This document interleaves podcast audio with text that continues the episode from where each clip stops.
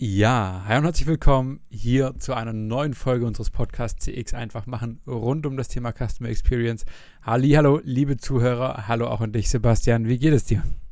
Hallo Lukas, schön dich äh, wieder zu hören. Wieder ein bisschen Zeit vergangen. Ja, total. Und ja, wird Zeit für eine neue schöne Folge mit dir. Ja, auf jeden Fall. Mich hat tatsächlich zwischendrin auch noch Corona erwischt. Ähm, wir waren auf Teamtage und anschließend bin ich mit Corona wiedergekommen.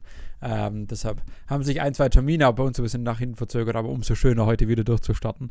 Äh, kannst du es Ja. von den Temperaturen aushalten oder ist arg schlimm bei dir? Ja, alles abgedunkelt, Ja, hier okay. drin, alles, alles gut. Aber schön, dass es dir wieder gut geht. Ja. Äh, Stelle ich mir auch unangenehm vor, Ja, doch, doch. das zu haben, wenn es so heiß ist. Ja, total. Das ist deutlich, unange also deutlich äh, unangenehmer wie, wie im Winter tatsächlich. Aber war auch nicht so schlimm. Deshalb äh, alles gut. Äh, aber freue mich auch wieder komplett da zu sein. Sehr schön. Ähm, dann lass uns doch, weil das seit einer längeren Zeit mal wieder eine neue Folge ist, auch gerne mal so ein bisschen darüber quatschen, was die letzten Wochen passiert ist, ähm, was wir erlebt haben, aber natürlich auch vor allem, was wir gelernt haben. Ich glaube, da haben wir jeder von uns so ein paar Themen mit dabei. Ähm, möchtest du direkt mal starten, was die letzten zwei, drei Wochen so passiert ist? Ähm, CX-Moment habe ich auch schon lange nicht mehr gemacht. Ja, Hatte aber ich hast du äh, jetzt tatsächlich mal wieder was. Ja, Ah, genau. Ähm, genau, also mein Sohn bestellt gerade irgendwie ein Buch nach dem anderen von diesem Gregs Tagebuch. Kennt wahrscheinlich auch der eine oder andere Hörer. Das ist so ein Comic-Roman. Ah, cool. Das ist irgendwie, glaube ich, gerade in. Und äh, genau, das, manche von den Bänden, das sind, glaube ich, so 20 Stück, sind ziemlich vergriffen. Und dann habe ich auf dem Amazon Marketplace mal äh, was bestellt, was ich sonst eigentlich eh seltener mache. Ja. Und da ähm, war tatsächlich jetzt mal wieder auch eine schlechte Erfahrung dabei, wo ich glaube, dass, dass dieser Händler einfach diese Ware eigentlich niemals vorrätig hatte, Mhm. die aber angeboten hat und dann irgendwelche fadenscheinigen Begründungen aller irgendwie Empfänger konnte nicht ermittelt werden und ja, seltsame Sachen irgendwie Okay. gebracht hat. Okay. Und in dem Fall ähm, hatte ich auch mal wieder mit, mit einem Kundencenter äh, Center von Amazon Kontakt und ja, kannst du halt auch nicht so viel machen, außer dass du dann irgendwann äh, kalkuliert, dass das zurückerstattet kriegst. War in Mhm. dem Fall auch so, aber ja, hat halt einfach viel Zeit gekostet jetzt. Ja, Insofern total. Aber war nicht das, was man eigentlich von der Company erwartet. Ja, total wollte ich gerade fragen. War, war der Support von, äh, von Amazon dann trotzdem gut? Also, obwohl es der Marketplace Ja, war okay. Ja. Ist ja immer so, äh, du rufst da an, hast gut deutsch sprechende Leute mit Akzent und die helfen dir auch proaktiv weiter, aber in dem Fall ist das ja so two-sided, dass sie auch natürlich dem Marktplatzverkäufer erstmal noch eine Chance geben Ja, wollen. klar. Ja. äh, gut, die hat er dann nicht genutzt. Das war, glaube ich, wie gesagt, auch alles kalkuliert. Mhm. Ja, und insofern kannst du da, also ich habe da eine schlechte Bewertung hinterlassen, aber viel mehr kannst du nicht machen. ja. Ja, total, total. Kannst bloß irgendwie melden, Bewertung hinterlassen, einer der tollsten Sachen ja dann doch. Ähm, Ja, das hatte ich halt schon lange auch nicht mehr da. Das ist schon überraschend dann, Ja. wenn es mal so kommt. ja, total, total. Mir wieder so ein bisschen die Bedeutung von Brand auch, ähm, weil danach habe ich das Buch dann bei, auch bei einem Verkäufer dort bestellt, aber bei hugendubel.de Ah, und da okay. ist ja dann doch so der Effekt von Brand spielt doch eine Rolle, dass man das irgendwie dann dem eher vertraut. Ja, total, total. Nee, aber ist total spannend. Ähm, nee, es ist doch top. Was gibt's? Hast du auch einen CX-Moment oder hast du ein, ein nettes Learning aus den letzten Wochen? Äh, ich bin gerade überlegen, ich glaube, einen direkten CX-Moment habe ich tatsächlich gerade nicht. Ähm, aber natürlich so ein paar Learnings aus, aus den letzten Wochen. Ähm, wir gucken uns gerade nochmal viel auch verschiedene neue LLMs an. Ähm, das ist super spannend, aber nichts wirklich, was ich, was ich konkret teilen kann. Ähm, aber eine Sache, die ich ganz spannend fand, ähm, weil wir das jetzt mal ein paar Mal hatten, ging es ja, mit, mit zwei, drei Kunden um die Analyse von sehr großen Datensätzen, also von Marktdaten so ein Stück weit. Ähm, Mhm. Oder auch ne, viele Produktdaten einfach von unterschiedlichsten Produkten. Und mir ist einfach mal aufgefallen, das war jetzt einfach, weil es jetzt relativ zeitnah zwei, dreimal passiert ist, gerade wenn du so große Datenpools hast und die dann auf einmal alle anschließt und irgendwie auf einmal Zugang dazu hast, wie wichtig es in dem Fall ist, zu wissen, nach was ich suche. Äh, und was die Frage ist, was die Hypothese ist, mit der ich in die Daten reinschaue. Und das ist einfach super, du super schnell dich auch verlieren kannst, wenn du diese Frage am Anfang nicht hast, sondern wenn du bloß ähm, in die Daten reinschaust, ohne wirklich zu wissen, was, was da dahinter steckt. Weißt du, wie ich meine? Mhm. Genau. Das, Kannst du das noch so ein bisschen mit einem Beispiel oder ist das eher ja, confidential? Nö, total. Ich kann es mal so, Nee. äh, ein bisschen ähm, High-Level ähm, erzählen. Ähm, also äh, in, in alle drei Projekte, die ich gerade im Kopf habe, ging es darum, dass du einfach sehr, sehr viele unterschiedliche Quellen und sehr, sehr viele Produkte im System hast. Das heißt also irgendwie 300 Produkte und irgendwie fünf Quellen drin ähm, aus äh, über 20 Ländern ähm, über drei Jahre hinweg. Also wirklich eine super breite Datenbasis. Ähm, und wenn du jetzt einfach sagst, hey, ich möchte mal mit den Daten rumspielen, ich möchte gucken, was geht, etc., dann neigst du halt dazu, einfach reinzugucken dann mal da zu klicken, mal hier zu klicken, mal irgendwas zu filtern, aber hast halt keinen wirklich roten Faden, wie du reingehen möchtest, sondern gehst immer so von, wie soll ich denn nennen, ähm, so von, hüpfst so ein bisschen von äh, Erkennen oder von, von Hinweis zu Hinweis. Ähm, mhm. Versus du, wenn du es anderes sagst, sagst, hey, guck mal, hier folgendes Produkt. Ich glaube, wir haben in unserer Produktkategorie ähm, A in äh, Deutschland, ähm, sehe ich, okay, haben wir deutlich schlechtere Zufriedenheitsbewerte im letzten Jahr gehabt. Und jetzt möchte ich rausfinden, woran das liegt in dieser Produktkategorie, in diesem Land, in diesem Zeitraum. Dann hast du halt eine viel spezifischere Frage und kriegst halt aber auch in kürzerer Zeit eine viel spezifischere Antwort. Weißt du, was ich meine? Ja, ja, genau. Also du gräbst nur einen engen Tunnel, aber ja. findest dann da genau das, was du suchst und nicht irgendwie ja. sozusagen komplett den ganzen Berg abräumen. Ja, total. Und dann, dann vielleicht auch schon das kaputt gemacht haben, was, was du eigentlich gesucht hast. Ja, total. Und dann auch nicht mehr hinfinden ja. und sagen, hey, da war doch irgendwie was oder dann halt auch so einen gewissen Frust bekommen oder wie auch immer. Ähm, und ich habe mir auch Gedanken gemacht, dass es gerade so auch mit so Möglichkeiten mit ChatGPT und mit sonstigen ähm, wenn einfach die Ergebnisse aus Daten deutlich einfacher zugänglich sind, dass die Frage an sich viel entscheidender ist, ähm, dass du die richtige Frage stellen kannst und die richtige Frage stellst. Gibt ja auch so. Ja, auf jeden Fall. Gibt ja auch so ein ganz tolles Meme. Mal gucken, ob ich es später noch finde, äh, wo es ums Produktmanagement geht und irgendwie sagt, hey, äh, das Produktmanagement irgendwie keine Gefahr, dass äh, ChatGPT ähm, da irgendeinen ähm, Einfluss drauf hat oder auf, auf, die Entwickler, genau, auf die Produktentwickler, ähm, weil dazu der Kunde bzw. das Produktmanagement erstmal schaffen muss, eine konkrete Anforderung zu definieren und ein klares Feature zu definieren und das ja oftmals der entscheidende Punkt ist ähm, und gar nicht das Umsetzen, sondern der tricky Punkt ist eigentlich das Kommunikationsthema, dass du Anforderungen, Bedürfnisse zusammenbekommst mit einem wirklichen Feature, mit dem ganz konkreten Feature dann auch. Mhm. Genau. Das ist ein bisschen das, was äh, äh, die letzten Wochen bei mir so ein bisschen war, die letzten Woche. Ähm, wir hatten noch Teamtage und ich habe dir auch, um da ganz kurz drauf einzugehen, ähm, mal die Woche noch einen ganz spannenden LinkedIn-Artikel von Dr. Andreas äh, Hinderex. Hinderx. Hinderx. Hinderx ist äh, ja geht leichter von Lippen, also von Hindax. Ähm, der sich ein bisschen mit dem Thema UX beschäftigt und eine ganz äh, spannende Research-Studie ähm, verlinkt hat, wo es darum geht, ob man über den NPS die User Experience messen kann.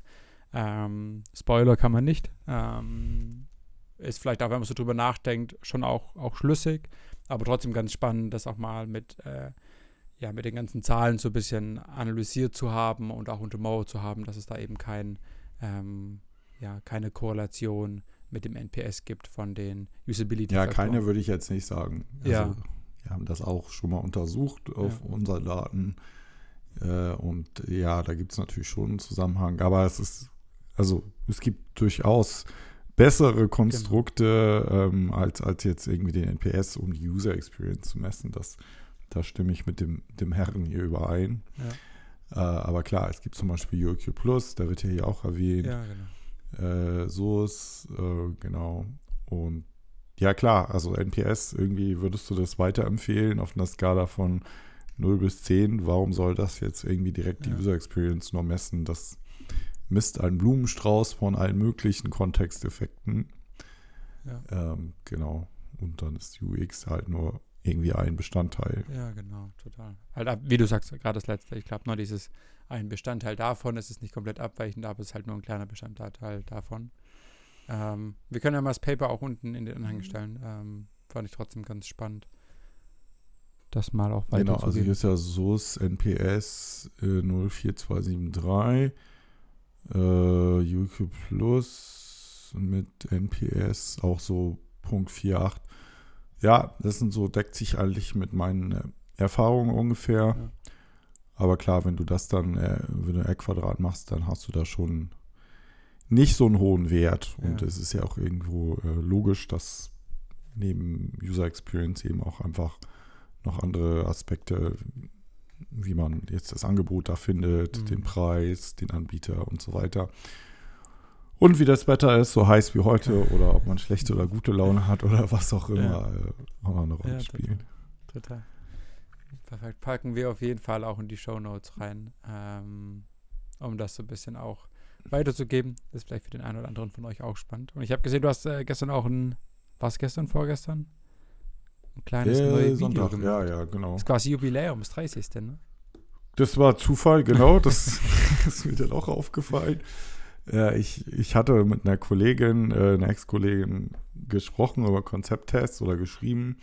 Und dann ist mir irgendwann aufgefallen, ich habe schon mal ein Video gemacht über ähm, komplexe Packungs- und Konzepttests, habe ich das, glaube ich, genannt. Mhm. Aber da ging es eher darum, wenn man ganz viele ähm, Testzellen, Varianten, äh, Länder und so weiter hat, wie man das Design von dem Test macht. Und äh, nicht so sehr über die Basics vom Konzepttest. Okay. Da habe ich zwar früher auch schon, schon öfter mal so Content geschrieben, zum Beispiel für, für Webseiten von Anbietern. Mhm. Aber so richtig ein Video hatte ich noch nie dazu gemacht. Und ja, da dachte ich, dass, ähm, was ich mir da eh schon überlegt hatte, dann für die Ex-Kollegin, das, da mache ich nochmal ein Video draus. Und das äh, ist jetzt auf dem CXFit-Kanal seit gestern. Ja. Und das ist letztendlich ja so eine Art How-To-Guide für Konzepttests. Ja. Also, warum macht man das überhaupt? Äh, was kann man da alles vertesten? Also nicht nur Konzepte, auch Produkte, die Mhm. man den Leuten irgendwie nach Hause schickt oder Ideen oder Namen oder Ja. Werberouten oder whatever. Ja.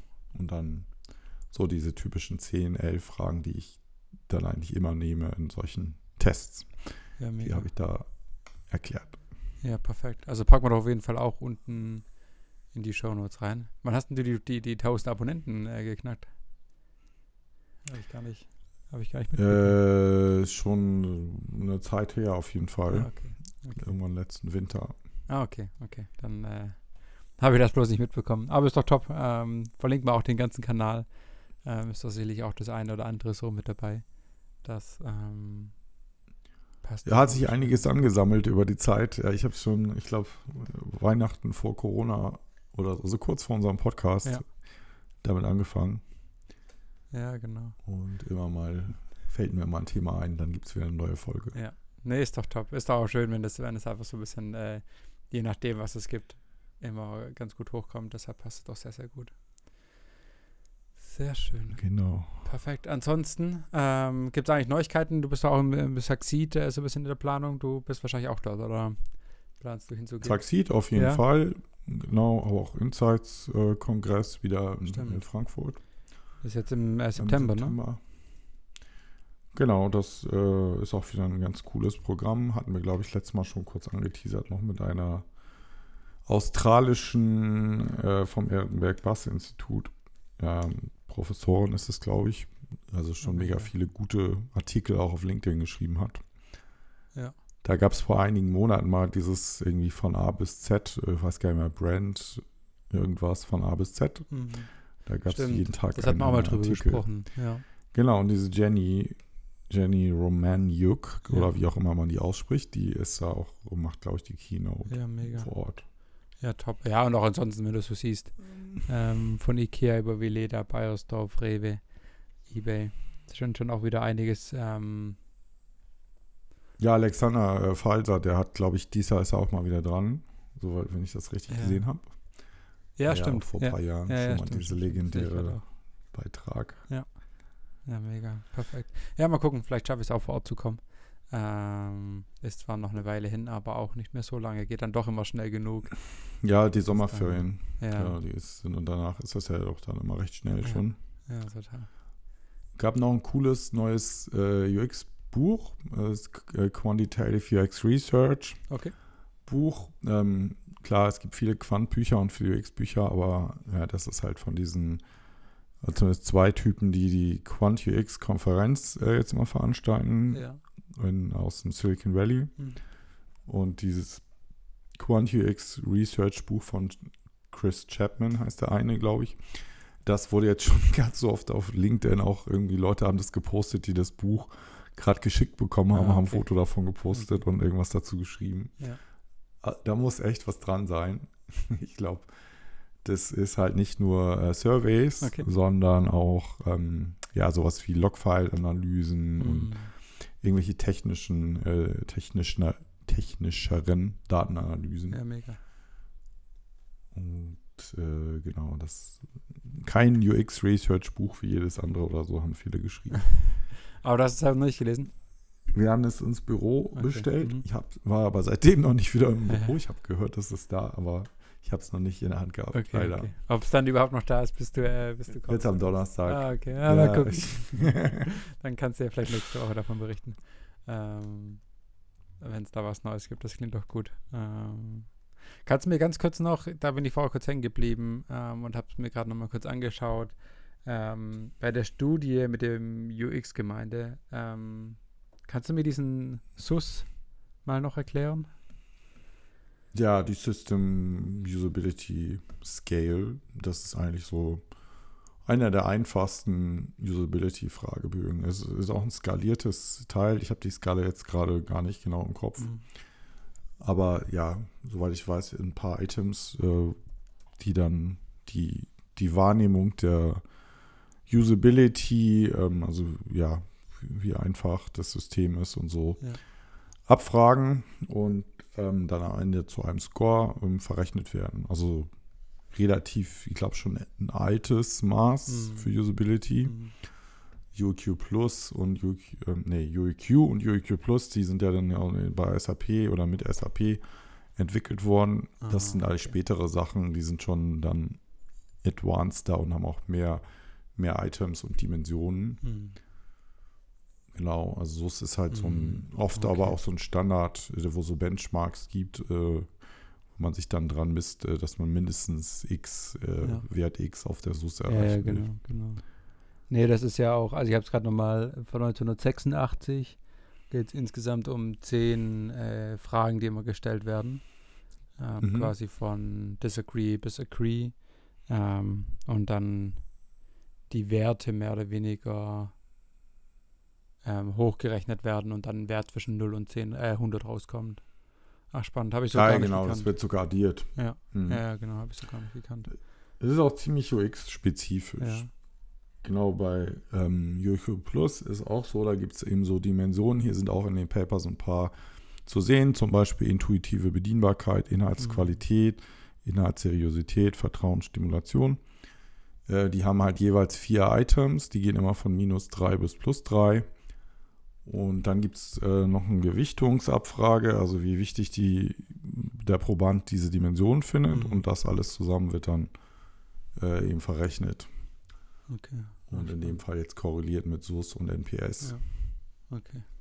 Spannend, spannend. Ähm, habe ich auch noch was, habe ich, habe ich nicht gekannt. Den NPS natürlich, ähm, aber die anderen zwei nicht. Äh, mal gucken, vielleicht finden wir noch, noch äh, für, das nächste Mal auch einen Usability ähm, der uns vielleicht auch noch ein bisschen was dazu erzählen kann. Ähm, neben dir natürlich, ähm, aber vielleicht jemand mehr aus dem Design. Ähm, Ja, das, da haben wir auch genug Bekannte Ja. eigentlich in dem Bereich. ja, mega, cool. Perfekt. Es ist halt immer so, ich, bei den Designern sind diese, diese KPIs immer so ein bisschen mit Zwiespalt äh, beäugt, glaube ich. Das habe ich auch letzt auf LinkedIn gelesen wieder, dass natürlich bei qualitativen Insights, da wird dann oft mehr im Detail hingeguckt und sich damit beschäftigt, als bei so einer Zahl, Ja. die halt auch mal relativ nackt sein kann, Mhm. aber immer so per se seriös wirkt total. aber vielleicht auch nicht immer sein muss, je nachdem eben, wo, wo auf der Seite und wo im Prozess und so, die auch abgefragt wird, Ja, ja. Äh, ist es nicht immer so objektiv, wie es vielleicht irgendwie ja, total. erstmal wirkt. Ja. Und ich glaube, das ist so eine Sache, mit dem einige Leute gerade im Design auch zu Recht dann äh, strugglen.